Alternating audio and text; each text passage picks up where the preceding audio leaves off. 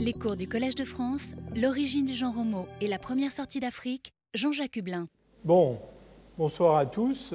Euh, dans cette euh, série de, cours sur le budget euh, énergétique des, hominines, je, voulais consacrer une, une, rencontre à la question de la locomotion. Alors, il y a beaucoup de choses à dire sur la locomotion, euh, sur les, adaptations à la locomotion. Je, ne rentrerai pas euh, dans trop de détails de ce côté-là.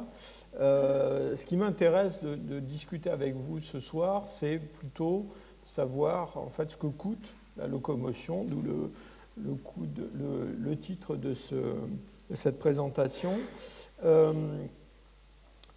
Vous vous souvenez qu'au cours de l'évolution des hominines euh, et avec euh, le genre Homo, euh, on a vu apparaître un mode de vie avec une adaptation au milieu ouvert où la prédation devenait une composante très importante du comportement, avec derrière des changements sur le plan alimentaire qui étaient essentiels en fait à la croissance en taille du cerveau au cours de l'évolution tous ces, tous ces traits sont très liés les uns aux autres.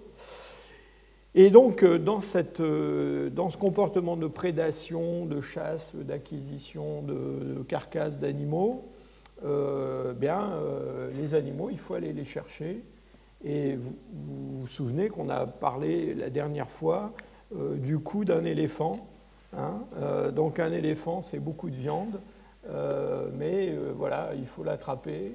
Euh, il faut courir derrière l'éléphant pendant très longtemps. Et puis une fois qu'on a euh, trouvé euh, et tué l'éléphant, eh bien, il faut le, débiter, transporter la viande, etc. Et donc, dans une perspective énergétique, eh bien, ça n'est intéressant de tuer un éléphant que si finalement on a un bilan positif à la fin.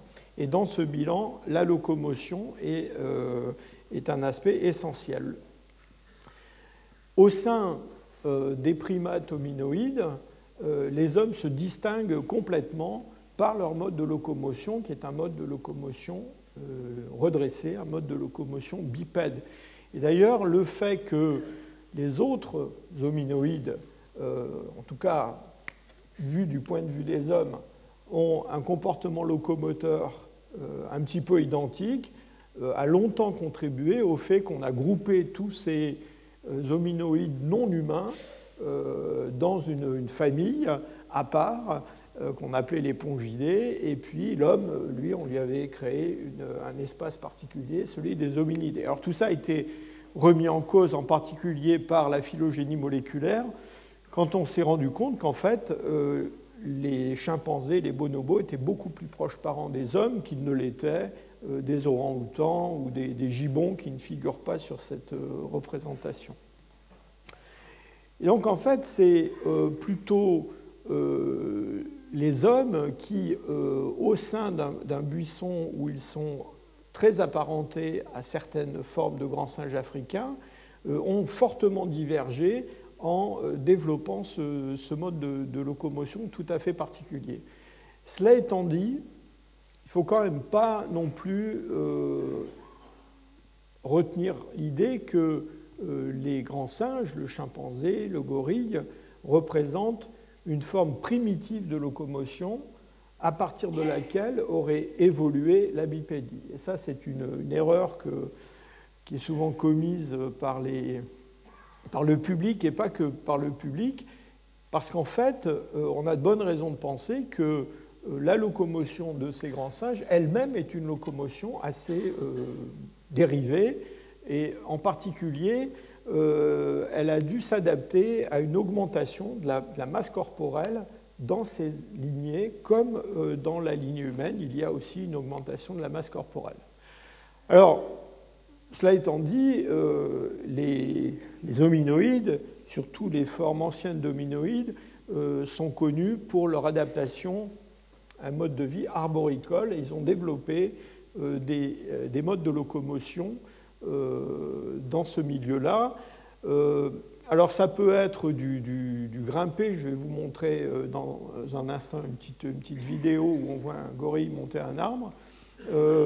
et puis, il y a des formes de, déplacement par suspension, ce qu'on appelle la brachiation, qui consiste en gros à se balancer suspendu au, bras, au membre antérieur pour se déplacer de branche en branche. Mais en fait, de, de, nombreuses espèces combinent toute, toute série de formes de, locomotion dans les arbres avec de la brachiation, de la, de quadrupédie euh, sur les branches, un petit peu comme les, petits singes, euh, les petits cercopithécoïdes. Euh, et puis, vous voyez, des, là, c'est un jeune orang-outan, vous voyez, qui, fait usage de tous ses membres, y compris de ses pieds, pour se, déplacer dans les arbres. Alors, chez les, proches parents de l'homme, que sont les gorilles, les chimpanzés et les bonobos, on a vu apparaître probablement euh, assez récemment au cours de, l'évolution des, des, hominoïdes euh, des formes de locomotion au sol, euh, en particulier à cause de l'augmentation importante du poids, et c'est particulièrement vrai pour les gorilles. Les gorilles adultes, mâles, peuvent monter dans un arbre s'ils ont besoin de monter dans un arbre, mais euh, j'allais dire, ça, n'est pas leur terrain de, prédilection. Et donc ces grands singes euh, se déplacent euh, dans une position quadrupède en utilisant leurs membres antérieurs et leurs jambes pour se déplacer sur le sol. Et notamment chez le chimpanzé et chez le gorille, on a ce mode de déplacement qu'on appelle en anglais knuckle walking, qui est une marche sur les phalanges, où vous voyez que euh, l'animal s'appuie sur euh, la main repliée et donc sur le dos euh, des phalanges pour appuyer le, poids du corps. Ce, mode de déplacement, on ne le connaît guère dans la documentation fossile. En fait, on n'a pas de fossiles de grands primates qui, euh, utilisent la marche sur les phalanges. Alors il y a, euh, il y a eu des, suspicions, si je peux dire, à propos de, certains primates miocènes, euh, mais cette, comment dire, cette démonstration est loin d'être acceptée par tous elle se fonde sur non pas la morphologie des phalanges, mais sur la morphologie du carpe, qui est euh, particulière chez des genres comme euh, euh, Ramapithecus, par exemple. les phalanges sont considérablement renforcées chez le chimpanzé et chez le gorille pour pouvoir supporter ce, poids du corps avec des systèmes un petit peu de, blocage euh, et puis des, consolidations des articulations avec des ligaments pour empêcher la dislocation de la, main euh, à cause de cet appui euh, du, corps sur les phalanges. À ces, cette locomotion arboricole que je vous ai montrée et cette locomotion sur le sol dans une position quadrupède, évidemment s'ajoute le grimper, et euh, voilà, donc un gorille de montagne, je pense qu'une femelle qui est en train de monter un arbre. Et vous voyez que dans ce, ce grimper, euh, la position du corps, c'est une position verticale.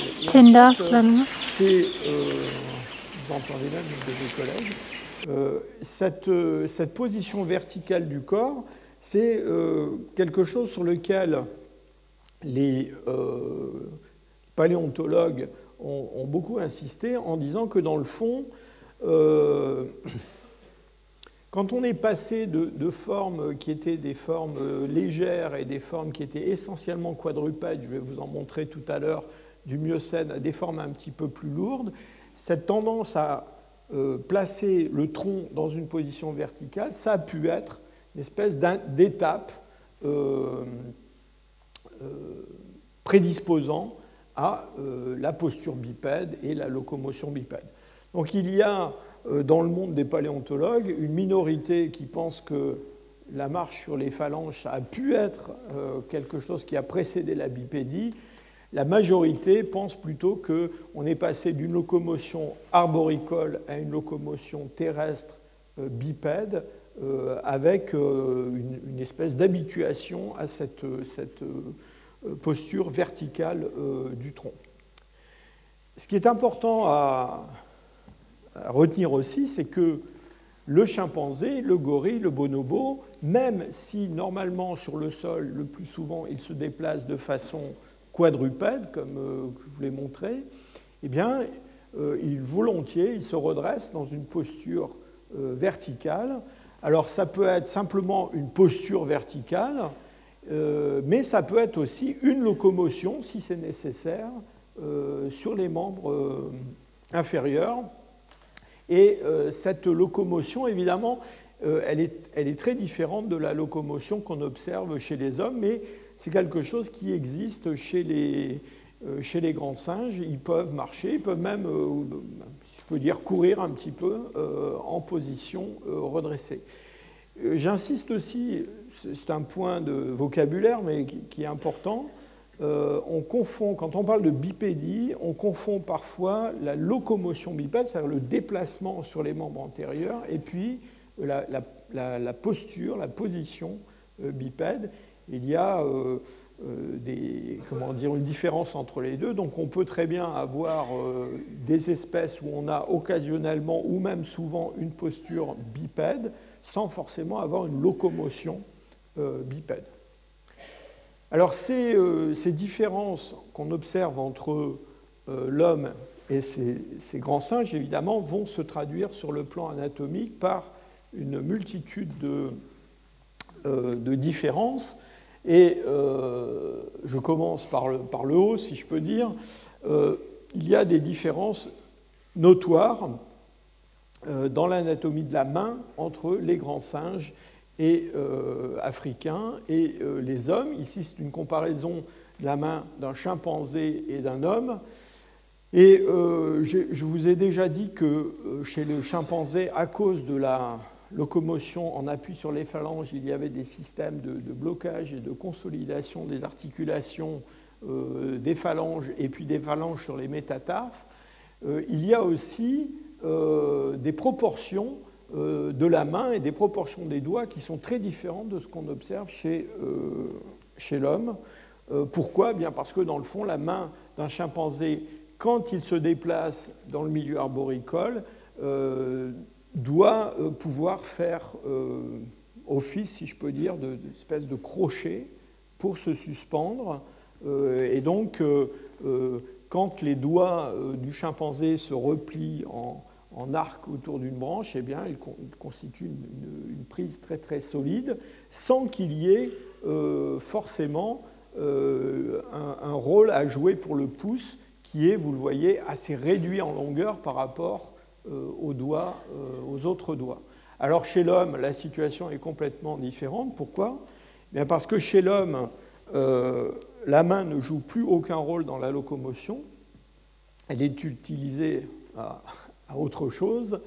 Euh, donc on n'a pas tous ces mécanismes euh, qui sont des mécanismes de renforcement euh, musculaire, ligamentaire et squelettique de la main pour répondre aux contraintes de la locomotion, mais par contre, on va avoir des modifications en particulier du, du, carpe et puis de la longueur des doigts pour permettre toute une série euh, d'utilisation de, la main, euh, notamment en faisant jouer au pouce un rôle d'opposition par rapport aux autres doigts. Et donc les hommes sont capables euh, de faire des choses que les chimpanzés ne font pas, en particulier ce qu'on appelle la saisie de, précision, qui permet, en, opposant le pouce avec tout ou partie des autres doigts, de saisir des objets de, toute taille depuis un crayon jusqu'à une, balle de, batte de baseball. Et vous voyez ici toute une série de ces, de ces prises qui permettent un contrôle très très euh, fin de la, euh, de, la saisie de l'objet, et puis là, dans, le cas présent, de son lancer. Et puis aussi euh, des saisies en force d'objets, toujours pareil, avec le pouce en opposition aux autres doigts. Donc, chez l'homme, plus de, rôle locomoteur euh, de la main qui est utilisés dans, des tâches, en particulier des tâches techniques. Alors les autres modifications qu'on va voir se produire intéressent le rachis, le bassin, le membre inférieur. Et en fait, la plupart tournent autour du, fait que dans une position, enfin dans une locomotion bipède, dans une position posture bipède, euh, le poids des viscères, le poids du corps, il est euh, transmis de façon verticale euh, au bassin et aux membres inférieurs.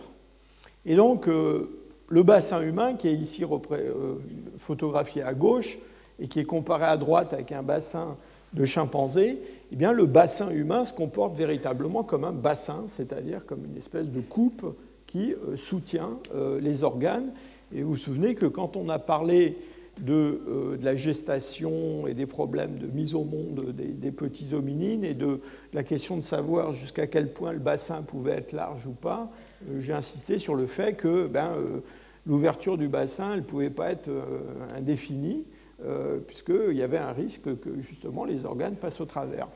Alors ce, ce risque, il existe beaucoup moins chez le chimpanzé. Pourquoi? Eh bien Parce que le bassin du, chimpanzé, euh, c'est en fait une espèce de voûte à laquelle les organes sont suspendus. Hein. Et donc, quand il est dans une position quadrupède, euh, les, iliums, cette partie du, de l'os coxal, du bassin, se trouve au-dessus des, des, organes qui sont supportés par le bassin humain. Donc il y a des, proportions euh, de tous les éléments constitutifs de l'os coxal qui sont euh, très euh, différentes chez le chimpanzé et chez l'homme. Autre différence qui est très très importante, c'est l'anatomie du rachis, de la colonne vertébrale, qui chez l'homme euh, présente une série de courbures. Euh, alors ça commence avec une, courbure cervicale euh, en, lordose, hein, c'est-à-dire avec une, concavité vers l'arrière, et puis une, courbure dorsale en syphose, c'est-à-dire avec une convexité vers l'arrière, et puis quelque chose qui est vraiment très particulier aux hommes, c'est cette, concavité euh, de la région lombaire qui est très directement euh, associée à la, locomotion bipède. Et donc on va, euh, notamment dans, le registre fossile, les paléontologues s'intéressent beaucoup à cette, région anatomique parce que c'est généralement considéré comme porteur de caractères qui permet de détecter des formes anciennes de, bipédie. Et donc on a euh, un mode de fonctionnement du rachis qui est quand même très différent chez euh, un chimpanzé et chez un homme. Euh, chez un homme, c'est une espèce de, colonne un petit peu qui joue en même temps un rôle de ressort. Hein. Et puis chez le chimpanzé, eh bien, on a une espèce de, voûte qui est d'ailleurs assez rigidifiée à sa base avec l'incorporation en fait au, sacrum de, vertèbres lombaires euh, donc c'est très, euh, très, solide, c'est très rigide. Et en particulier, euh, les, donc les chimpanzés, évidemment, n'ont pas besoin de tout ce système de, de courbures successives un peu en ressort. et du coup, ils perdent, enfin ils perdent, ils n'ont pas cette, cette, espèce de d'étranglement euh, de la taille euh, qui permet aux hommes de euh, déplacer la partie supérieure du tronc par rapport au bassin, parce que, en particulier pendant le grimpé, chez les, chez les, grands singes, chez les chimpanzés, il est important de pouvoir mobiliser le tronc facilement en utilisant le membre supérieur et le membre inférieur. Alors pendant la, pendant la marche bipède, euh, il y a toute une série de, muscles euh, qui sont euh, mobilisés chez l'homme. Et ce qui est vraiment particulier à la bipédie humaine et qui la, distingue de la bipédie occasionnelle qu'on rencontre chez les grands singes, eh bien, c'est la capacité et même la nécessité pour les hommes d'avoir une extension complète de toutes ces articulations qui sont mises en jeu pendant la marche.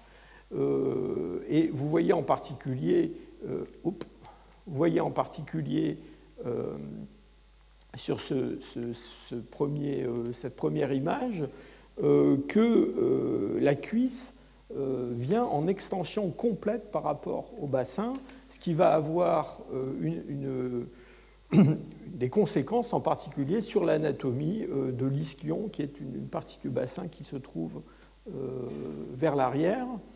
On a aussi, pendant la marche bipède des, hommes, une situation d'appui où le tibia et le fémur sont dans le prolongement l'un de l'autre alors que euh, chez les grands singes, euh, quand ils pratiquent la marche euh, bipède, eh bien, on va toujours garder une, certaine flexion du membre inférieur. Et cette flexion, elle va se détecter au niveau du genou et aussi au niveau de l'articulation entre le tibia et le tarse.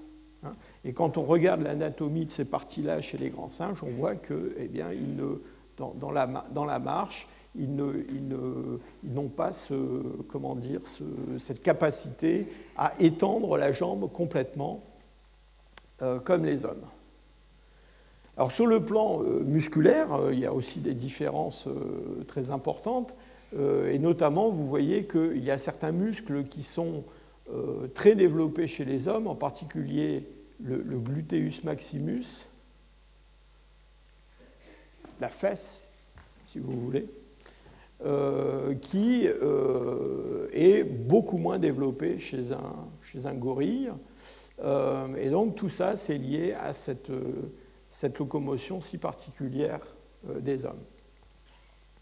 Alors je continue mon, déplacement le long du membre inférieur. Euh, la, comment dire, le pied. Alors le pied est extrêmement différent euh, chez les grands singes et chez les hommes. Et vous allez voir que euh, c'est lié à la locomotion bipède et à la marche, mais on va en parler dans un instant. C'est lié aussi à une autre possibilité pour les hommes, qui est la possibilité de course, qui est quelque chose qui sollicite énormément le pied sur le plan mécanique. Alors évidemment, d'abord, pour commencer, euh, les proportions des orteils sont complètement différentes chez un grand singe et chez un, homme, euh, puisque euh, les grands singes, comme ce chimpanzé, sont capables de saisir un objet avec leurs pieds. Et donc l'alux, le premier, premier orteil, a une capacité de... Il est en abduction, il est séparé des autres orteils et euh, il, peut euh, être opposé aux autres orteils pour saisir un objet. Vous avez vu tout à l'heure un chimpanzé se promener avec une pomme au pied. Euh, et il peut, ou un, petit orang-outan qui était capable d'attraper une, branche. Donc chez les hommes, on a une réduction de la longueur des orteils et puis surtout le le, premier rayon, hein, la luxe, n'est pas euh, séparé euh, des autres. Euh, il y a aussi à l'intérieur du pied, c'est moins visible quand on regarde simplement la surface de la plante du pied, il faut regarder le squelette. On a une différence qui est très importante entre le pied humain et le pied de nos, grands singes, c'est que les grands singes ont un pied qui est relativement euh, plat et qui a une grande souplesse articulaire, en particulier euh, entre euh, le tibia et puis les phalanges, et puis les, métatarses et les phalanges. Donc toute cette partie-là qui représente ce qu'on appelle le tarse, eh bien c'est une partie qui chez les grands singes présente une certaine capacité de mouvement, une certaine souplesse euh, qui, est en grand, qui est presque totalement perdu chez les hommes, avec un tarse qui est rigidifié. Et ce tarse rigidifié, avec beaucoup de ligaments hein, qui, qui, relient tous ces éléments, euh, c'est quelque chose qui va être absolument nécessaire pour euh, amortir le choc de la marche, mais surtout le choc de la course, et aussi qui joue un rôle de, de ressort qui emmagasine de l'énergie au, moment de la, au moment de la course. Et tout ça se traduit aussi par le fait que chez les hommes, on a une voûte plantaire qui est très marquée, qui est une voûte longitudinale, donc une courbure du pied euh, antéro-postérieur, et puis aussi une, voûte plantaire euh, transversale, donc les, euh, les, métatarses forment une espèce d'arche, donc il y a une, courbure du pied dans les, dans les deux sens qu'on ne retrouve pas chez les grands singes qui, encore une fois, ont un pied qui est beaucoup plus mou, si je peux dire, et beaucoup plus plat, dépendamment des, problèmes de, longueur de, doigts. Je vous en ai déjà dit un mot. Euh, la locomotion euh, bipède chez l'homme, euh, ça n'est pas seulement la marche. Hein. Et on est capable de marcher, on est aussi capable de courir. Et cette, dans le fond, longtemps, quand on a discuté de l'origine de la bipédie, on ne s'est pas trop posé le problème de la course. C'est-à-dire qu'en fait, on s'est surtout posé le, problème de savoir à quel moment on avait des formes dominines qui étaient dans une posture verticale et qui se déplaçaient de façon verticale, euh, sans parfois euh, comprendre que, en fait, les contraintes imposées par la course sont des contraintes euh, assez distinctes des contraintes imposées par la marche. Et on peut très bien avoir un, primate, un hominine, qui a une locomotion bipède et qui est capable de façon tout à fait euh, efficace de se déplacer en marchant, mais qui par contre n'est pas taillé, si je peux dire, fabriqué pour la course. La course, c'est un mode de locomotion qui est très très différent de la marche et euh, en particulier, vous voyez que euh, pendant la marche, eh bien, euh, le corps est constamment en appui sur un membre ou sur l'autre. Donc il y a une alternance d'appui avec de l'énergie qui est emmagasinée à chaque pas, mais, qui est dans le fond de l'énergie c'est la gravité hein, euh, qui, est accumulée, qui va être restituée euh, à chaque, euh, à chaque pas. alors que dans la course, on a un mode de locomotion qui est complètement différent, puisque vous voyez que l'appui n'est pas permanent. Dans le fond, la course est une espèce de, succession de sauts, et cette succession de sauts ajoute sur le plan énergétique quelque chose qui n'existe pas dans la marche, c'est cette, euh, énergie qui est emmagasinée euh, grâce à l'élasticité du pied et du membre inférieur et qui va être restituée euh, à chaque enjambée. Alors il y a aussi d'autres adaptations qui sont nécessaires à la course et sont des adaptations qui intéressent le reste du corps. En fait, de courir, ce n'est pas quelque chose qui est j'allais dire, si évident que ça. Euh, un de mes collègues qui est professeur à l'université d'Harvard et qui est lui-même un, coureur de, marathon, euh, a beaucoup étudié cette question-là. Et euh, dans le fond, dans ses travaux, Daniel Lieberman montre à quel point la course demande des modifications squelettiques et des, modifications musculaires qui, vont, qui, qui, se propagent très très loin euh, du pied et de la jambe. Alors, évidemment, euh, le pied et la jambe sont euh, modifiés, on en a déjà dit un mot, il y a cette rigidification du tarse, il y a cette, ces voûtes plantaires, transversales et longitudinales qui se, créent, il y a euh, un, euh, dire, une modification des, tendons, des ligaments, euh, qui transforment le pied et la jambe en une, espèce de, ressort, en quelque sorte, qui permet la course, avec notamment un rôle très important du tendon d'Achille, dans cette adaptation. Mais ces adaptations intéressent aussi le tronc, et en particulier, j'en ai déjà parlé, euh, il y a chez les hommes une taille qui est assez marquée et qui permet la rotation de la partie supérieure du tronc par rapport au bassin. Pourquoi? Eh bien Parce que pendant la course, eh bien, la partie supérieure du tronc va compenser les mouvements de balancement du bassin, hein, et quand vous courez, votre membre supérieur se déplace euh, en opposition de phase euh, à vos membres, euh, vos membres inférieurs, et ça, ça n'est possible que s'il y a une rotation assez facile de la taille, enfin du tronc autour de la taille.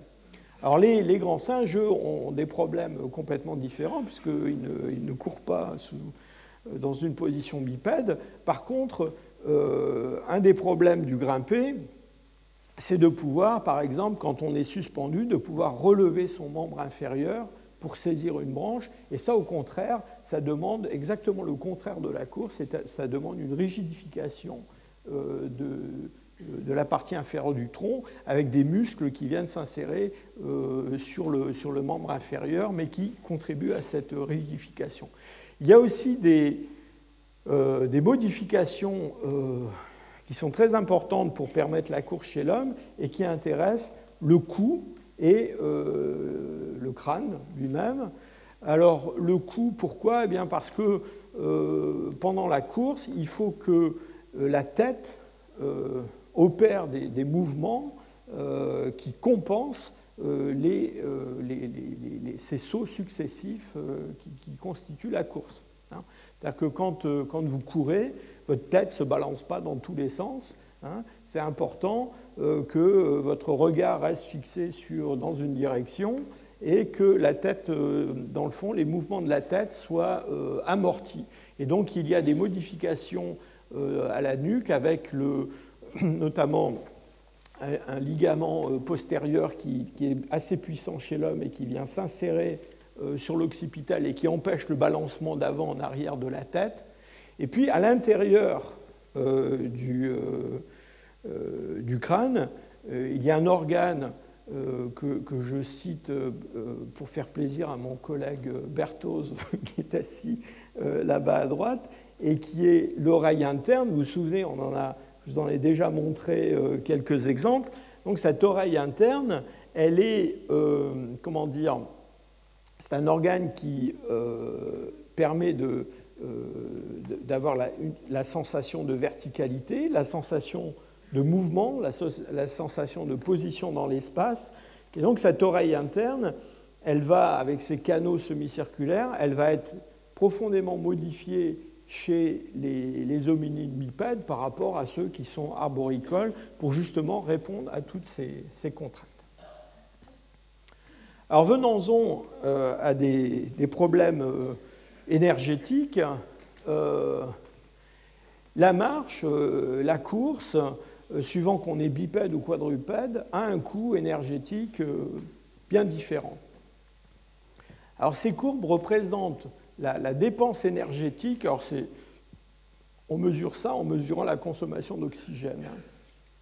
Alors on, peut placer un, espèce de masque avec un tube euh, sur, sur un, volontaire et mesurer euh, combien, euh, combien il consomme d'oxygène quand il marche, quand il court sur un, sur un, tapis roulant qui va à des vitesses différentes. Ça devient un peu plus compliqué quand on veut faire la même chose avec un chimpanzé ou avec un cheval, mais on essaye, d'avoir des données expérimentales.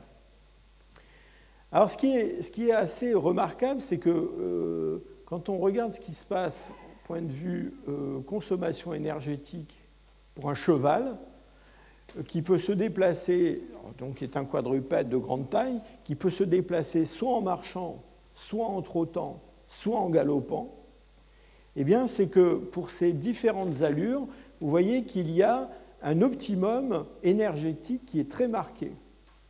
C'est-à-dire qu'un cheval euh, qui est au trot, euh, il est dans un optimum énergétique, disons, entre, à peu près 3 et 4 mètres euh, par seconde de vitesse. S'il essaie d'aller plus vite que ça en trottant, il va commencer à dépenser beaucoup d'énergie. Et aussi s'il essaie d'aller beaucoup plus lentement. Donc on a ce, phénomène, ces courbes en U, à la fois pour la marche, pour le trot et aussi pour le galop. Alors le passage du trot au galop, c'est un petit peu, moins marqué. Enfin, si parmi vous, il y en a qui ont eu des chevaux et qui ont fait de l'équitation, ils savent très très bien que euh, quand on force un cheval au trot au-delà d'une certaine vitesse, il va passer au galop spontanément parce qu'à un moment donné, eh le coût énergétique du trot euh, devient trop important et donc il passe au galop.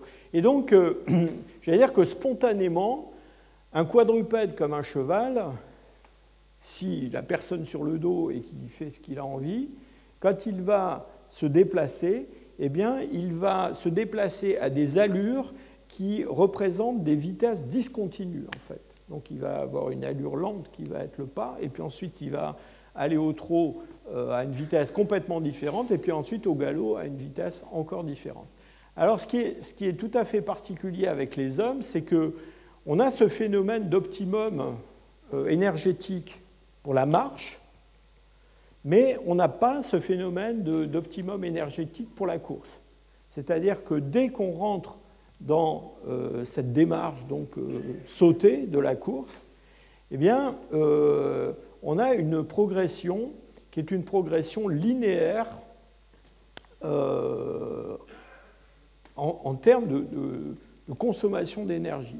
Donc, alors évidemment, au-delà d'une certaine vitesse, on est limité par ses capacités physiques. Tout le monde n'est pas un champion de, course. Hein. Mais il y a donc une, sorte de, progression linéaire dans la course qui est tout à fait particulière et qui, est liée à la bipédie, qui est liée au fait qu'on ne se déplace pas sur, sur, ces quatre, sur nos quatre membres. Alors cette, cette, euh, comment dire, euh, ces dépenses énergétiques, elles peuvent être mesurées de différents points de vue. C'est-à-dire qu'on peut mesurer la, euh, dépense énergétique en termes de, consommation d'énergie par, kilo et par, unité de temps. Hein. Et donc ça, c'est ce qu'on appelle le coût de la, locomotion. Et vous voyez qu'effectivement, quand on, quand on, se met à courir, euh, donc ici en, en, abscisse, vous avez des vitesses en mètres par seconde. Vous voyez que euh, quand on passe euh, de la marche à la course, bien, on consomme de plus en plus d'énergie et c'est fatigant par unité de temps. Alors maintenant, si on raisonne de façon différente, mais si on raisonne en termes euh, euh, d'énergie dépensée pour transporter des kilos sur une certaine distance. Eh bien là, vous voyez que quand on rentre dans le régime de course, on a une espèce de plateau, c'est-à-dire qu'en fait, du point, de vue du point de vue énergétique, du point de vue du budget énergétique, une fois qu'on est rentré dans le mode course, euh, alors, en fonction des capacités physiques des uns et des autres, il y a une vitesse euh, optimum pour courir le marathon. Il y a des gens qui courent le marathon très lentement, il y en a qui le courent très très vite. Mais euh, on a une espèce de, plateau. Et donc, la, course humaine représente quelque chose de, tout à fait particulier de ce point de vue-là. Et on, peut prendre la valeur inverse de ce coût du transport, ce qu'on appelle l'économie du transport. Et vous voyez que, bon, alors, évidemment, ce qui est le plus économique, c'est de marcher en termes de transporter des kilos sur de la, sur de la distance, euh, avec un optimum euh, bien marqué, mais ensuite, encore une fois, on a évidemment ce, plateau pour la, pour la course. Alors, il y a une autre approche de ce problème euh, de la vitesse de déplacement et, du, coût énergétique, c'est ce que l'on appelle l'endurance. Et l'endurance, c'est quoi? Eh bien, c'est votre capacité de courir ou de marcher à une certaine vitesse pendant un temps déterminé. Donc la courbe, euh, enfin, cette, euh, cette, échelle qui est une échelle de temps, c'est une échelle logarithmique. Et euh, vous voyez que euh, quand il s'agit de, simplement de marcher, alors les hommes, la, courbe ici avec des, ronds noirs et des, cercles blancs, ce sont des, comment dire, des, hommes, et les carrés qui sont ici sont des chimpanzés. Vous voyez que euh, à une vitesse déterminée, en marchant, les hommes font preuve d'une bien plus grande endurance que les chimpanzés.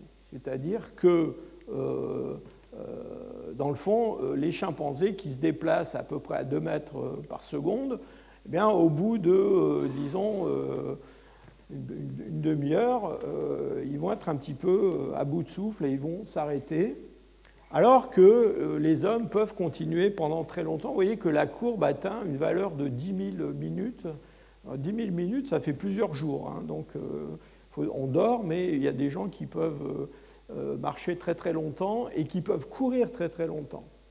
Et euh, les hommes ne sont pas de très très bons sprinteurs. Vous voyez que dès que la vitesse dépasse à peu près 6 mètres par seconde, eh bien l'endurance diminue de façon drastique. Et donc on tombe, dès qu'on arrive dans des vitesses élevées, eh bien, en quelques, minutes, dans le fond, euh, les hommes sont obligés de s'arrêter. Cette transition ici, elle correspond euh, à un, mode de, euh, de, consommation d'énergie, si je peux dire, pendant la course, qui est ici un mode anaérobie et ici un mode aérobique.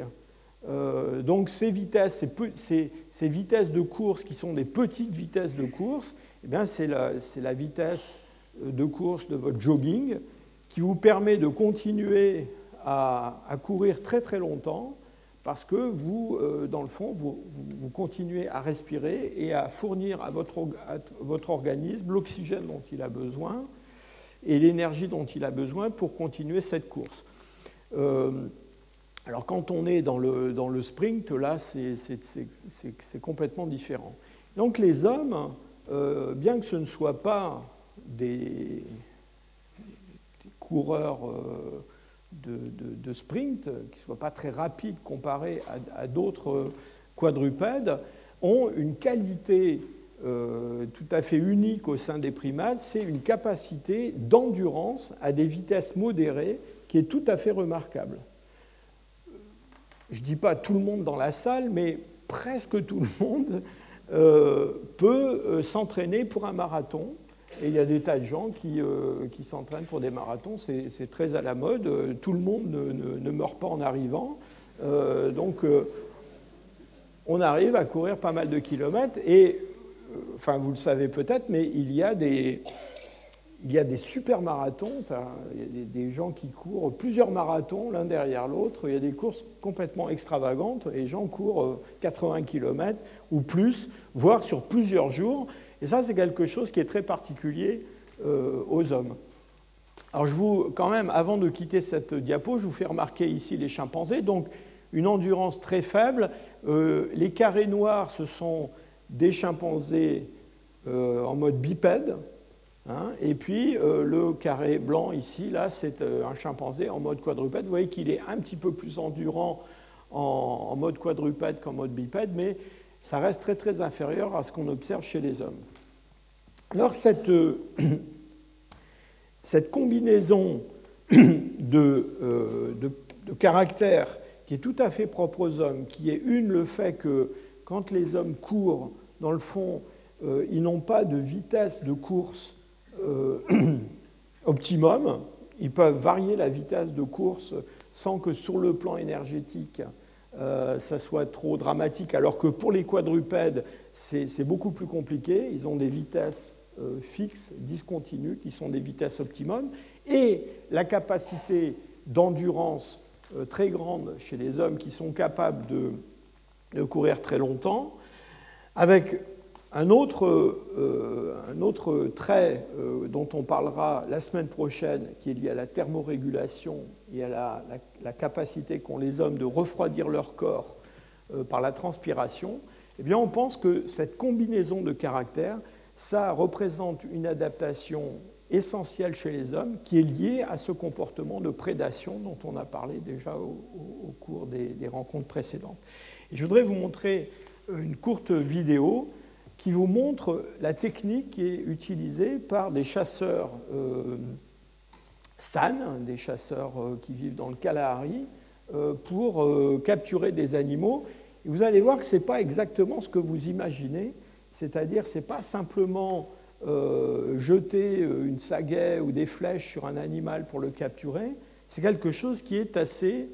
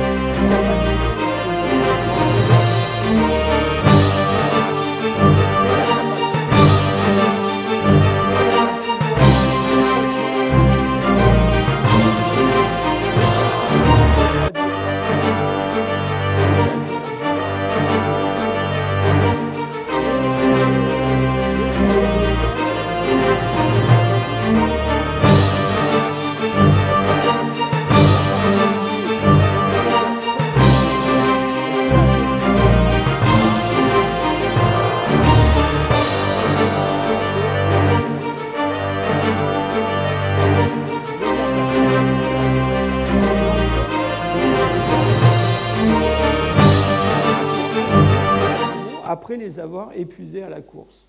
Hein. Et donc ça, c'est quelque chose qui a été observé, filmé euh, assez souvent.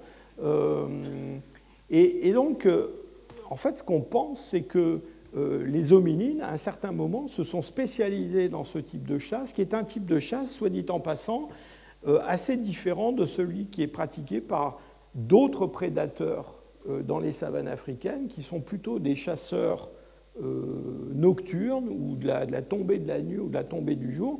Pourquoi? Parce qu'ils ont eux aussi ce problème euh, de régulation thermique qu'ont leurs proies. Hein.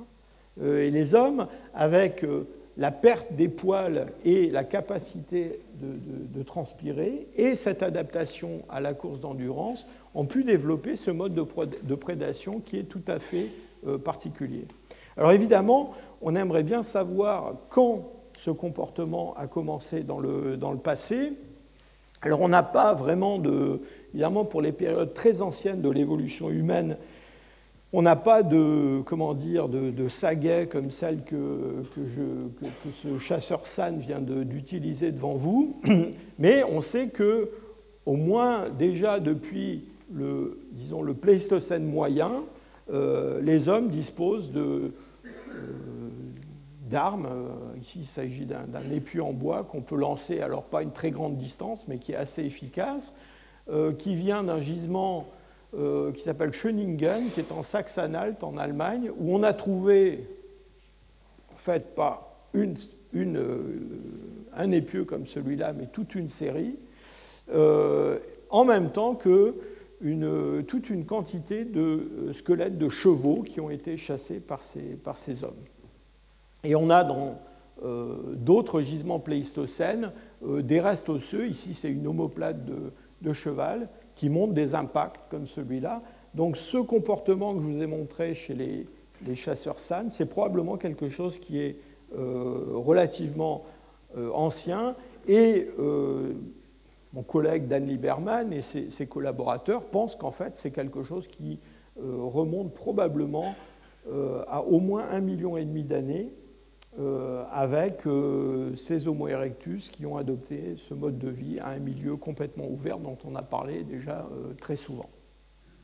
Alors regardons maintenant dans le, dans le registre fossile si on peut trouver les traces dans le fond de tous ces changements dont je vous ai parlé. Alors si on remonte très loin dans le passé, au milieu du, du Miocène, et même au début du Miocène, eh bien, on a des formes qu'on considère comme des formes ancestrales de tous les hominoïdes, c'est-à-dire les grands singes et les hommes, comme ce proconsul euh, africanus du Kenya qui vivait entre il y a 23 et 14 millions d'années. ce proconsul, c'est une forme qui est d'une taille beaucoup plus petite que tout ce que je vous ai montré jusqu'à présent. C'est beaucoup plus petit qu'un chimpanzé, a fortiori qu'un gorille ou qu'un homme. Euh, et donc ces, formes euh, myocènes, euh, je vous l'ai déjà signalé, eh bien, dans le fond, on n'observe pas chez elles de, traces de, de, marche au sol en appui sur les phalanges, des choses comme ça.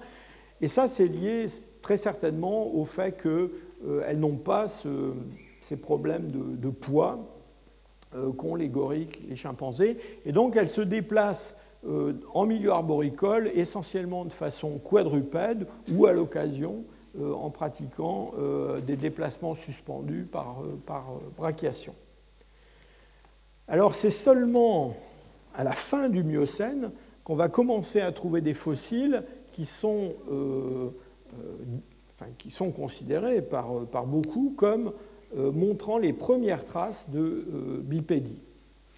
Alors par ordre chronologique, si je peux dire, euh, le premier d'entre eux, c'est euh, celui-là, c'est Sahelanthropus euh, chadensis, qui a été découvert par Michel Brunet. Donc vous avez peut-être suivi les cours dans, cet amphithéâtre, et qui est donc un, primate considéré par Michel Brunet et ses collaborateurs et par beaucoup de monde comme un hominine, c'est-à-dire une espèce qui, appartient à la lignée qui va mener vers, l'homme, après la séparation euh, d'avec les ancêtres du chimpanzé et du gorille. Et pourquoi est-ce qu'on euh, on a classé ce, ce Sahelanthropus chadensis, ce fameux toumaï, au sein des hominines? À cause de caractères dentaires qui ne nous intéressent pas beaucoup aujourd'hui, mais surtout à cause du fait que la position de son, foramen magnum, c'est-à-dire l'endroit où la colonne vertébrale vient se placer sous le crâne et où la moelle épinière euh, rejoint le, cerveau, eh bien, ce foramen magnum, il est dans une position qui est une position avancée et il est aussi dans une orientation qui est une orientation qui suggère une position verticale du tronc sous le crâne.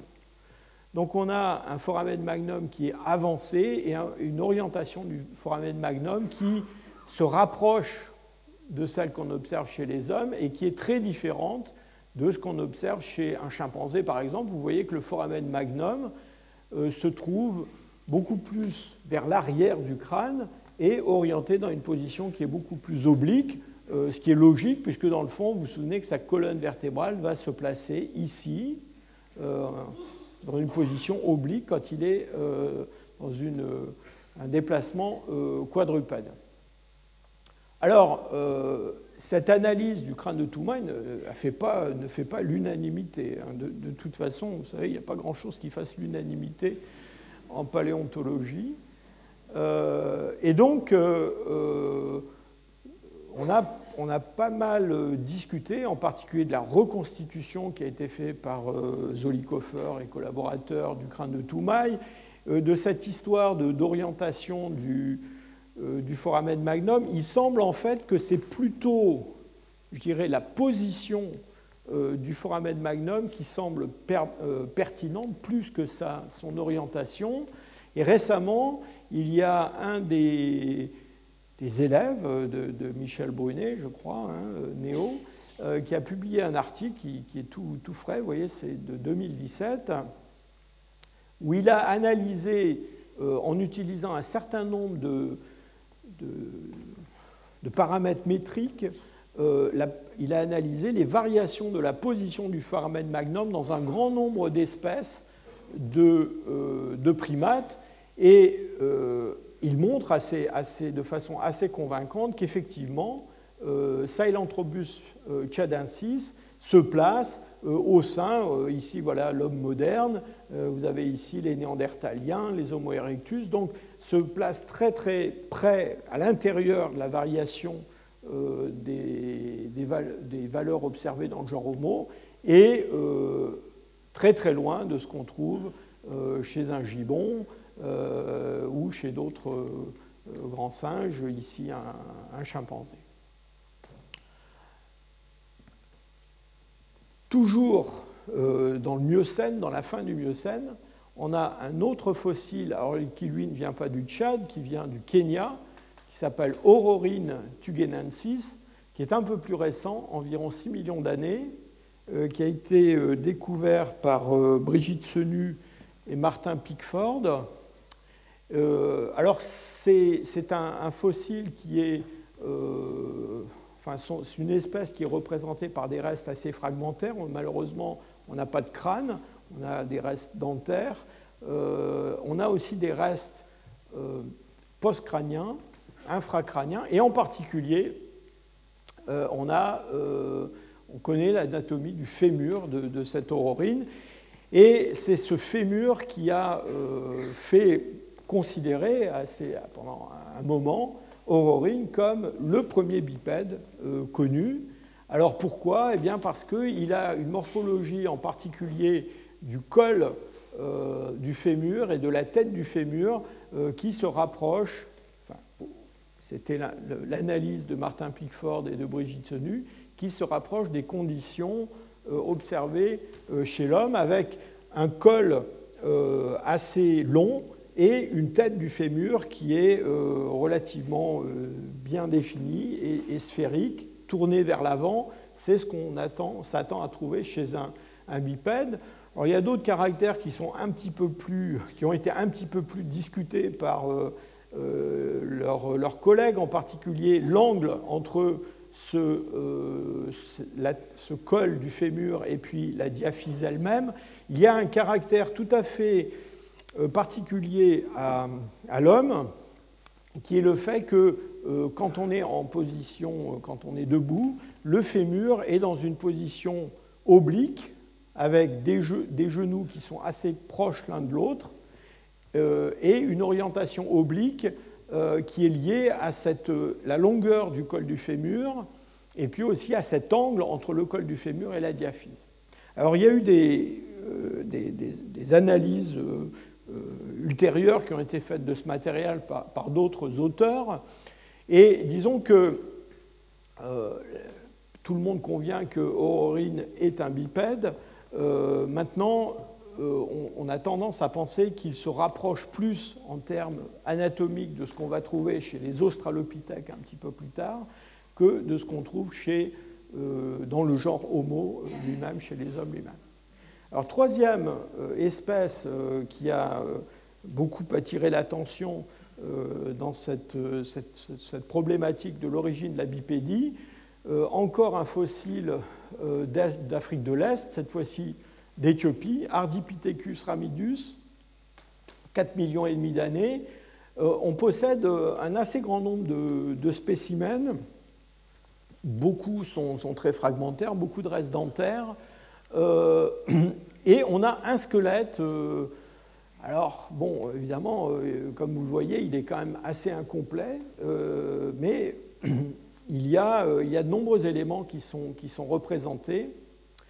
Et cet Ardipithecus, pourquoi on l'a reconnu comme bipède? Essentiellement à cause de caractères du tibia et du, du tarse vous vous souvenez que je vous ai dit que chez l'homme, il y avait une extension complète de la jambe, donc il n'y avait pas cette, position fléchie qu'on observe dans la démarche bipède des, euh, grands singes, cette, euh, position fléchie de la, jambe et de la jambe sur le pied.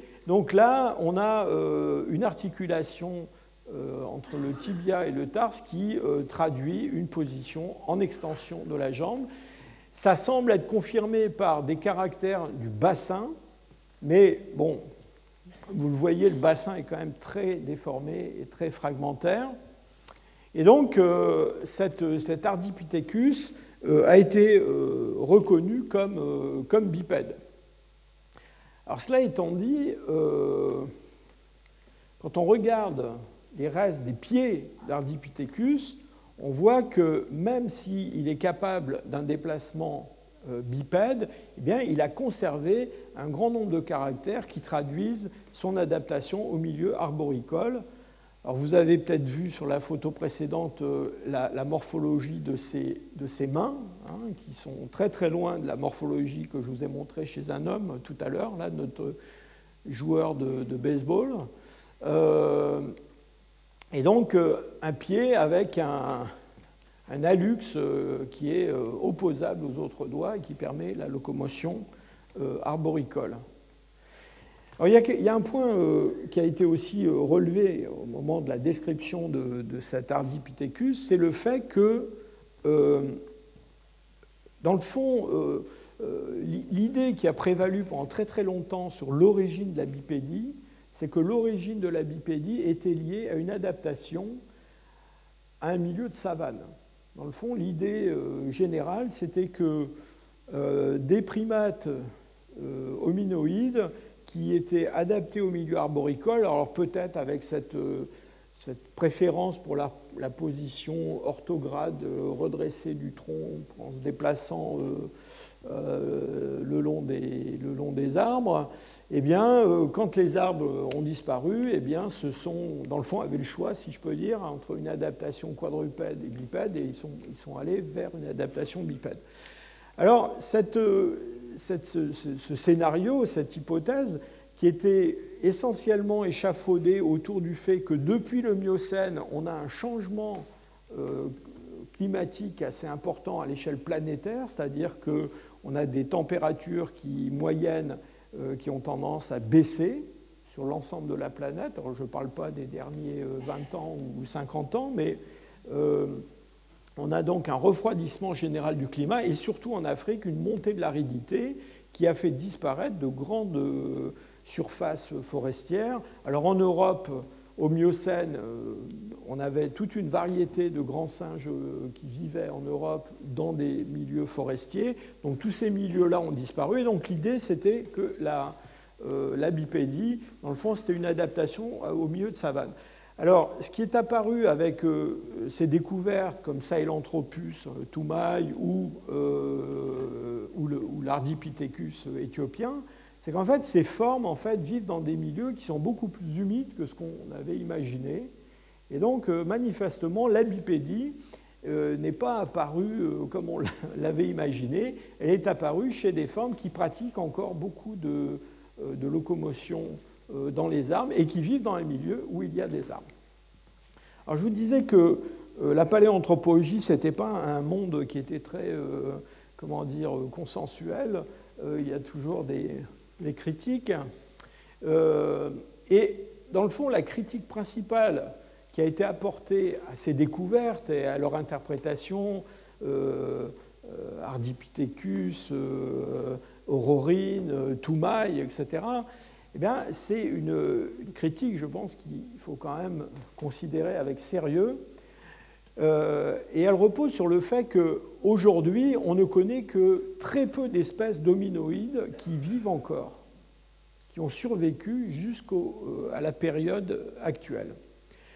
En fait, euh, si on remonte dans le Miocène, l'époque où vivait mon, proconsul, là, il y a vingtaine de millions d'années, et même dans les périodes qui ont suivi, il y a une variété incroyable euh, de ces euh, primates hominoïdes. Dans le fond, l'apogée des primates hominoïdes, c'est pas maintenant, c'était le Miocène.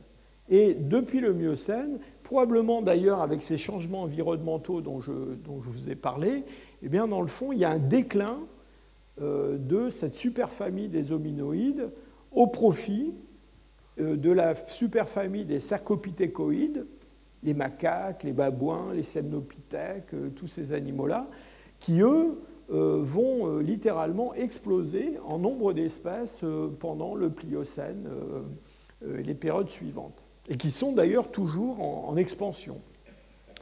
Et donc la, seule exception à ça, c'est l'homme, évidemment, qui peuple toute la, toute la planète. Et donc, euh, le problème, c'est que chaque fois qu'on trouve un fossile, euh, eh bien, on veut absolument l'attribuer à la lignée ancestrale d'une des espèces actuelles.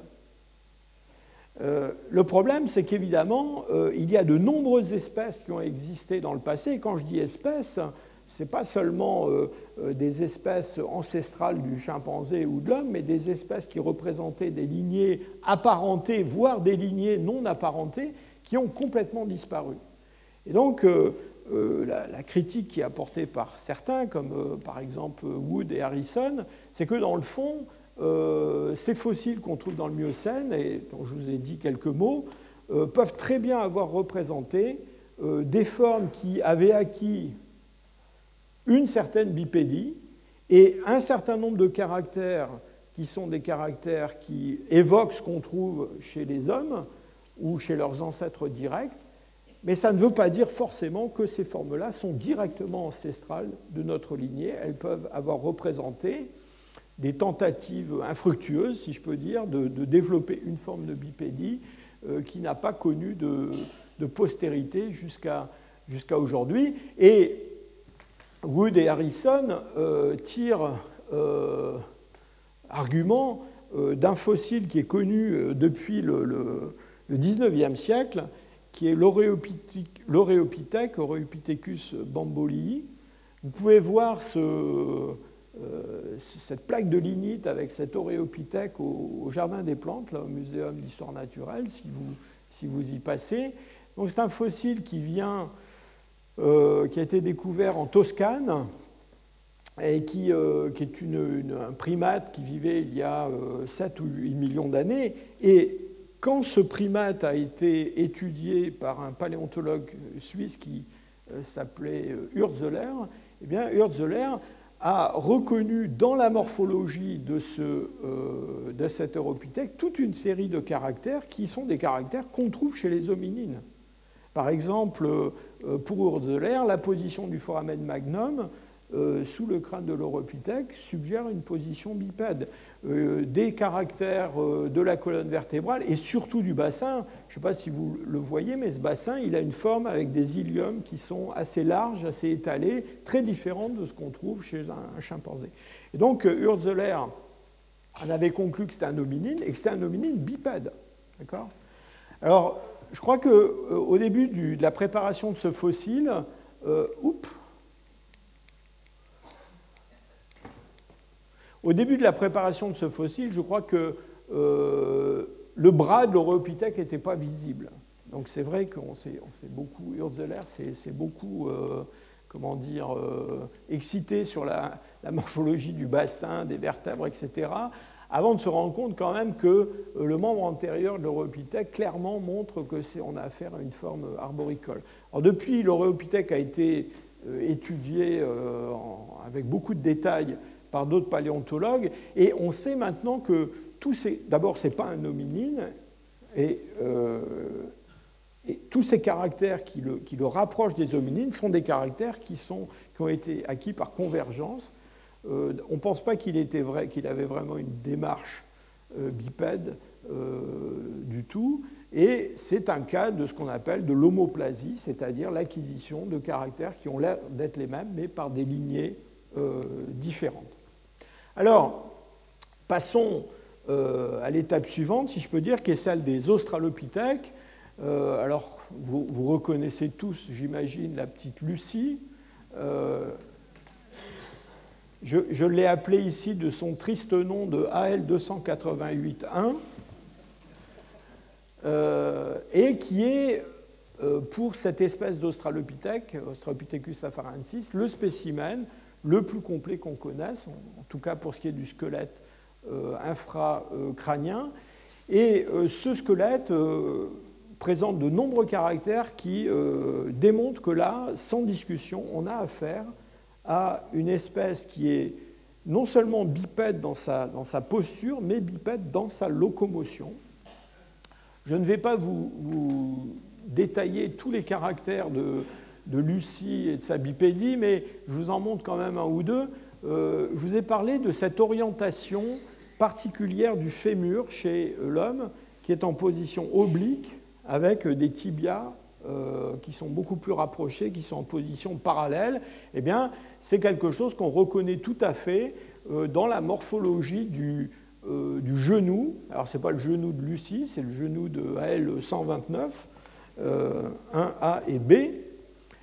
et vous voyez que lorsqu'on met en, comment dire, en, contact cette partie inférieure de fémur et cette partie supérieure de tibia, on voit très très bien cette orientation qui est tout à fait caractéristique de ce qu'on trouve chez les hommes et qui est très différente de ce qu'on trouve chez un chimpanzé, où si deux os sont dans le fond dans le prolongement euh, l'un de l'autre. Euh, le bassin, alors le bassin de, Lucie, le voilà ici reconstitué. Alors bon, il y a des, reconstitutions qui varient d'un auteur à l'autre, mais tout le monde est quand même d'accord pour dire que ce bassin euh, ressemble beaucoup plus à un bassin humain qu'à un bassin de chimpanzé, euh, avec ces, caractéristiques de, soutien dans le fond du tronc et des, des, viscères, des organes qu'il contient. Euh, c'est quand même un bassin qui est assez large, assez aplati antéro-postérieurement, avec des ailes iliaques qui ont tendance à être en position un peu coronale, beaucoup plus que chez un homme. Euh, donc une, morphologie dominine, mais une morphologie dominine différente de celle qu'on a euh, chez l'homme actuel. on pourrait euh, passer une heure sur le squelette de Lucie, je suis sûr que d'autres avant moi l'ont fait dans cette, salle. mais ce qui est intéressant avec Australopithecus afarensis, c'est qu'on a une combinaison de caractères qui montre très clairement qu'on a affaire à des bipèdes qui sont capables de se déplacer euh, de façon euh, normale, courante, euh, sur leurs leur, pattes de derrière. mais en même temps, il y a un certain nombre de caractères de l'épaule, du bras et aussi de la main, avec des phalanges qui sont relativement courbées, qui suggèrent à beaucoup qu'en fait, euh, cette espèce combinait deux formes de locomotion, bipède euh, en milieu découvert quand c'était nécessaire, mais avec probablement une capacité euh, supérieure à la nôtre, en tout cas, de retourner dans les arbres quand c'était nécessaire. Vous savez que c'est un comportement qui est, courant chez, des grands singes comme les, les, gorilles dont on parlait tout à l'heure, qui vivent essentiellement au sol, mais qui vont aller dormir dans les arbres, qui construisent un nid, qui montent dans un arbre pour, se, mettre à l'abri euh, des prédateurs. Et peut-être que c'est le genre de comportement qu'avaient encore euh, ces euh, australopithèques. je vous ai parlé tout à l'heure de, l'ischion, hein, qui, est, une partie du, du bassin. C'est la partie sur laquelle vous êtes assise. Quand vous asseyez, ce qui touche la chaise sont les ischions. Eh bien, ces ischions, euh, chez l'homme, sont orientés euh, postérieurement. Et ils sont orientés postérieurement, pourquoi? Ben Parce que c'est ce qui permet justement l'extension complète de la jambe. Et on retrouve exactement cette orientation des ischions chez nos australopithèques, euh, alors que chez le chimpanzé ou même chez Ardipithecus, on n'a pas encore ce caractère qui est mis en place. Euh, il y a eu aussi beaucoup d'études sur l'articulation du tibia et du tarse ou l'articulation du, genou. Il y a quelques années, avec Dan Lieberman et puis euh, un, jeune collègue israélien qui s'appelait euh, Mer Barak, nous avons regardé l'orientation des, trabécules osseux à l'intérieur du tibia euh, de ces, de, ces, formes et on a comparé ça à des données expérimentales que l'on avait euh, acquises en faisant courir des, des petites chèvres sur des, des, tapis roulants inclinés à différentes, avec, différents angles.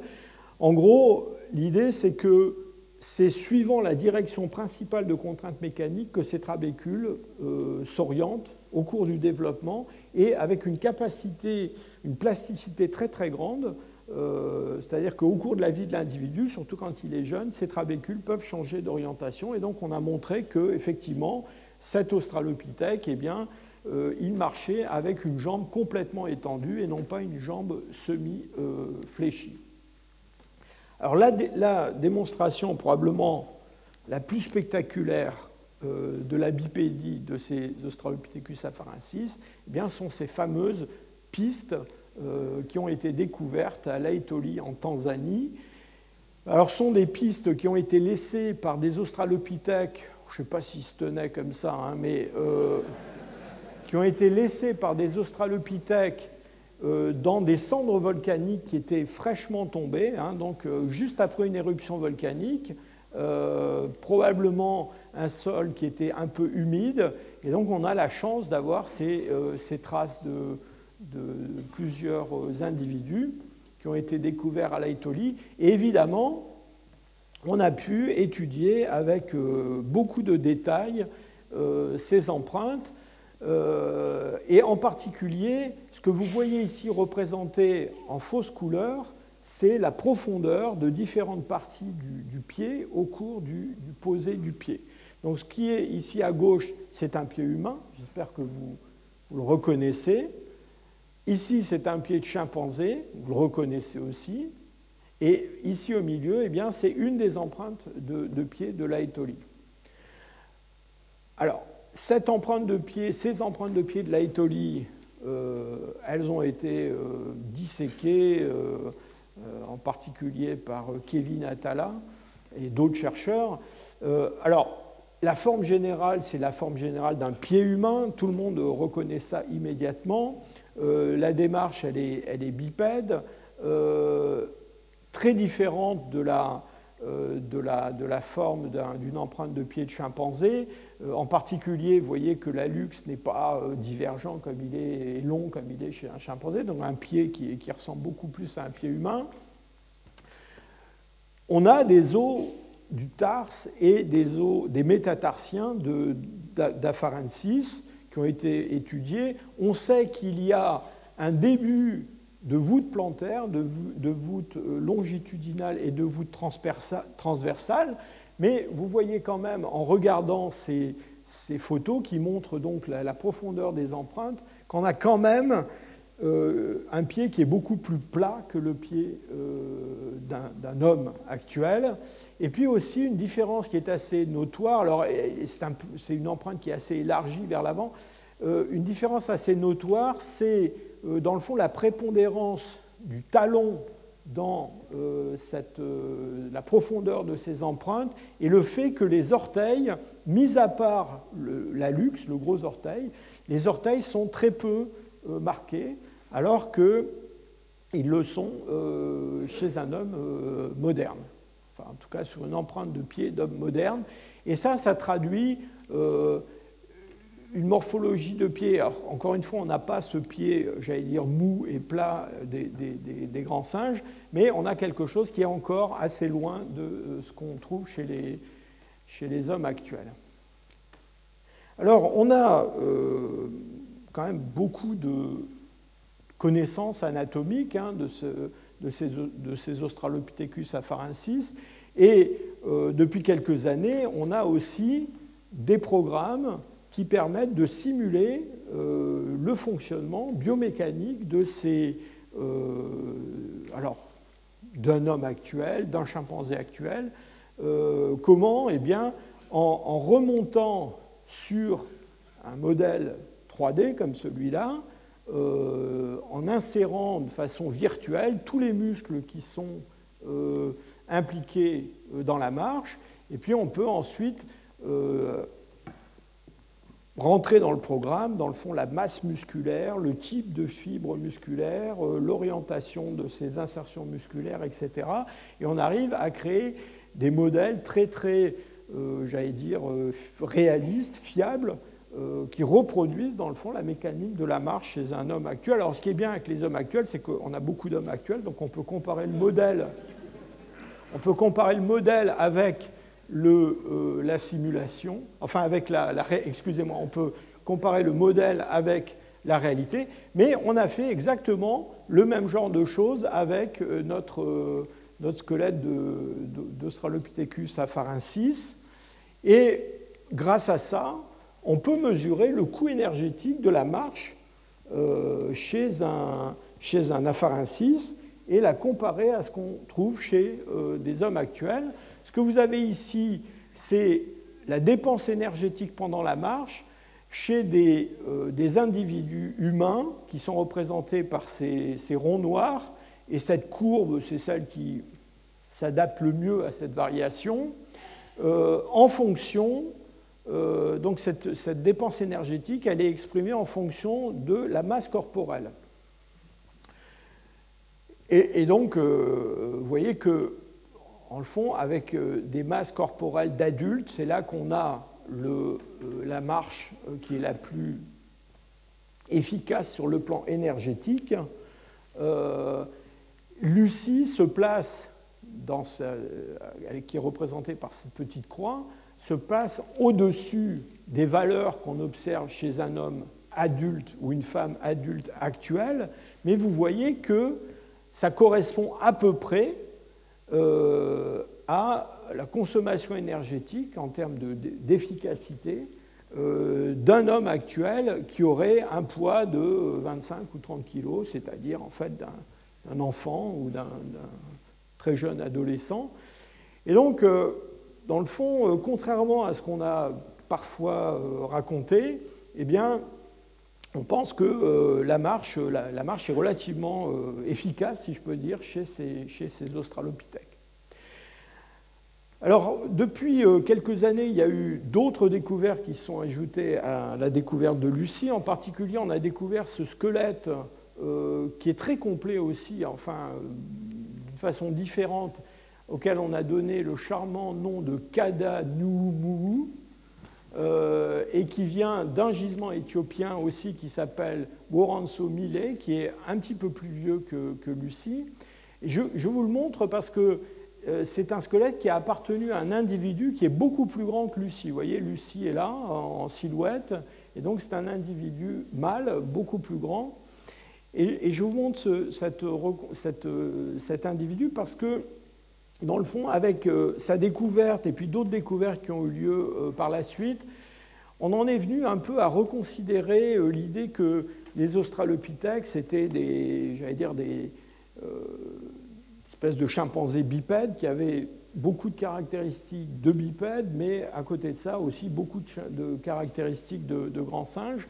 Et en fait, euh, en particulier, avec ce, spécimen, on a une très très bonne connaissance de l'épaule, du, bras, d'autres.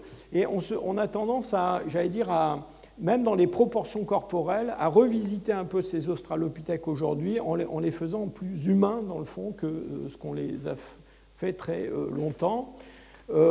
pour en finir avec les australopithèques, je vous rappelle qu'on n'en a pas seulement en Afrique de l'Est, mais en Afrique du Sud. Et en Afrique du Sud, Australopithecus africanus et Australopithecus sediba montrent aussi ces caractères de, bipèdes sans trop de, discussion. Euh, sediba, euh, c'est vraiment un Australopithèque très, tardif. Euh, les, chercheurs qui l'ont décrit ont essayé pendant un moment d'en faire même un représentant du genre Homo. Euh, pourquoi? Eh bien, en particulier parce que le membre inférieur et le bassin avaient des caractères encore plus humains, si je peux dire, que ce qu'on trouve normalement chez les australopithèques. C'est certainement, encore une fois, un exemple d'homoplasie, c'est-à-dire du développement de la même tendance évolutive dans des lignées différentes, ici, euh, ces euh, australopithèques. Alors, pour en finir, quelques mots sur le genre Homo. Alors, les formes les plus anciennes du genre Homo, en particulier Homo habilis, eh bien, malheureusement, c'est très difficile d'en dire quelque chose au plan des euh, proportions corporelles. Euh, je vous ai à dessin mis ces photos qui vous montrent ce qui est cité dans la littérature comme les deux squelettes partiels d'Homo habilis. Ils sont très cassés quand même. Hein. Euh, donc, vous voyez que il est très difficile, à partir de ces vestiges, de se faire une idée très précise des proportions corporelles et des caractéristiques anatomiques de ces Homo habilis. Euh, euh, certains de mes collègues, en particulier Bernard Wood, dont je parlais tout à l'heure, euh, ont tendance à penser qu'en fait, ces formes-là sont des formes qui, à bien des égards, sont encore très très proches des australopithèques, non seulement par leur anatomie, mais par aussi leur mode de vie. Alors on connaît un pied euh, d'Homo habilis qui vient d'Olduvai, qui est très, très, euh, un fossile très célèbre, hein, euh, l'hominide 8 d'Olduvai. alors, on a tout un débat pour savoir si c'est bien un pied d'Homo habilis plutôt qu'un pied d'Australopithèque, mais sans rentrer là-dedans, ça fait partie de la liste des spécimens qui ont été décrits initialement comme appartenant à cet Homo habilis. Il a des caractères euh, qui sont des caractères euh, mixtes. Certains caractères sont assez primitifs, rappellent les australopithèques. Euh, on peut citer parmi les caractères qui le rapprochent vraiment des hommes et des hommes actuels le fait qu'on n'a pas du tout d'articulation intra-tarsienne. Hein. on a donc déjà cette rigidité du pied. on a cette, cette voûte plantaire. Et puis aussi, on a des proportions en termes de taille euh, des métatarsiens qui sont ce qu'on trouve, ce qu'on peut trouver chez des hommes actuels, avec le premier métatarsien, donc euh, celui de la luxe, qui est le plus, euh, le plus robuste, et puis ensuite c'est le numéro 5, et puis on repart en ordre décroissant, 4, 3, 2 en termes, et ça c'est un caractère qui est, qui est assez humain. Alors en fait, c'est, encore une fois, avec Homo ergaster avec Homo erectus, donc il y a moins de 2 millions d'années, qu'on va trouver des formes, alors elles, qui présentent toutes les caractéristiques quasiment de la bipédie qu'on va trouver chez l'homme moderne. Euh, des proportions corporelles qui sont des proportions corporelles, ma foi, euh, qu'on pourrait trouver aujourd'hui. Alors on a eu dans cette reconstitution-là, euh, qui remonte aux années 80, on a euh, un peu exagéré l'étroitesse du bassin. En fait, on sait aujourd'hui que ce sont des formes avec des bassins un peu plus larges que ça, mais on a euh, un membre inférieur qui est très long par rapport au tronc, et ça, c'est une caractéristique tout à fait humaine, euh, et un changement par rapport à ce qu'on avait chez les australopithèques, même s'ils n'ont pas des proportions de chimpanzés, mais ils ont quand même euh, un membre inférieur qui n'est pas aussi allongé que celui qu'on a euh, chez les hommes modernes. Et surtout, avec ces Homo erectus est-africains, on a des quantités d'empreintes de pas qui ont été découvertes. Elles ont été découvertes généralement le long d'anciens lacs et ce que, l'image que nous, nous donnent toutes ces empreintes de, pieds, euh, c'est l'image de groupes d'hommes euh, qui patrouillent le long de ces lacs.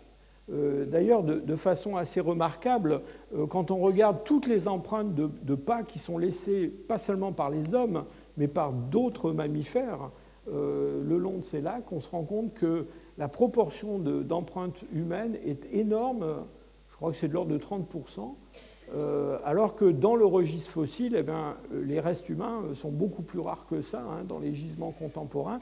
Donc il semble que ces hommes ont une, prédisposition à, venir patrouiller le long de ces lacs, peut-être à la recherche de, nourriture. Euh, on a pu estimer la taille de ces groupes. Euh, alors il y a tout un euh, une série d'études qui ont été menées sur la, taille des individus, la taille de leurs pas, leur vitesse de déplacement, etc.. Ce qui est très important à, retenir de ces études-là, c'est que dès 1,5 million d'années, eh on a des empreintes de pas qui reproduisent pratiquement toutes les caractéristiques euh, qu'on va trouver chez des empreintes euh, d'hommes modernes.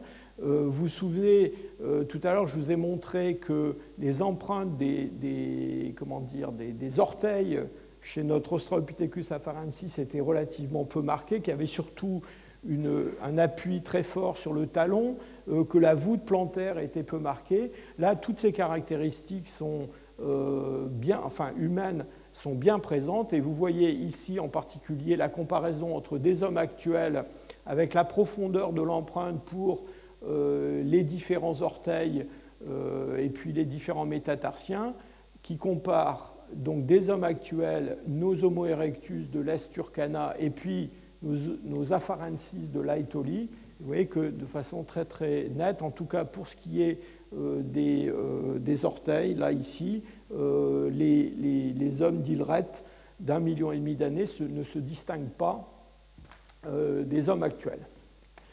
Donc pour finir, et en conclusion, je voulais euh, vous montrer cette, cette image qui a été produite très très récemment par Hermann Ponzer, qui a, qui, a, repris un petit peu tous ces, travaux sur, pas seulement sur le, développement de la bipédie, mais surtout le développement de la bipédie dans une, perspective, une approche énergétique et puis euh, en gardant en tête que dans le fond, euh, au-delà de la marche, ce qui est important pour les hommes, pour les hommes actuels, c'est cette fameuse course, cette course d'endurance, alors qu'on a, nous, plus ou moins oublié, mais qui était quelque chose de vital euh, pour des chasseurs-cueilleurs paléolithiques.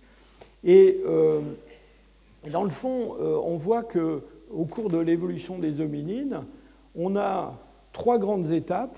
On a une étape qui est représentée par ces formes anciennes comme Ardipithecus. Alors pour, euh, pour le, le Tchadanthrope, euh, on n'a pas vraiment d'informations sur, euh, sur ses pieds, ses, ses, membres inférieurs, mais disons ce qu'on peut tirer d'Ardipithecus, c'est le fait qu'on a une capacité de déplacement bipède, mais probablement avec euh, un coût énergétique qui n'est pas, très, euh, pas très intéressant, si je peux dire. On a une, deuxième étape qui est représentée par les Australopithèques, Australopithecus afarensis, donc Lucie, euh, et puis aussi les Australopithèques sud-africains, où là, on a une bipédie qui est très affirmée, qui est efficace. Vous avez vu qu'en termes de coût énergétique, euh, Lucie se place dans le fond dans la variation moderne si on considère des individus de poids, euh, de masse corporelle équivalente. Alors ce qui est quand même tout à fait remarquable, c'est que vous voyez euh, ici, là, ce, groupe qui est marqué Burtellé, c'est une, une, forme d'Australopithèque qui a été décrite assez récemment, qui s'appelle Australopithecus derimeda, cet australopithèque, il a gardé une morphologie qui rappelle un petit peu Ardipithecus, avec un hallux qui est euh, opposable aux autres orteils et qui est, séparé euh, du, qui est très divergent par rapport aux pieds. Donc, euh, une, variété de, une variété de formes, une variété de locomotion, même au sein des australopithèques, mais disons une, une, adaptation à la marche qui est très très efficace.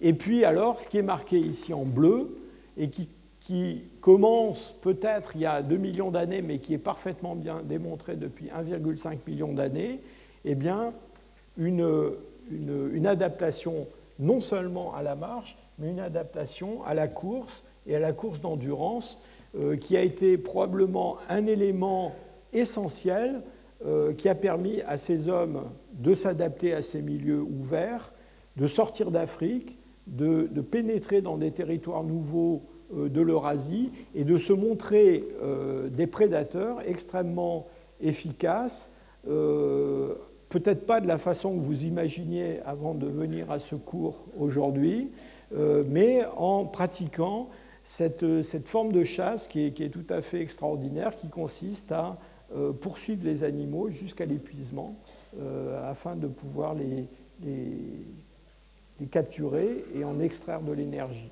Je vous remercie pour votre attention.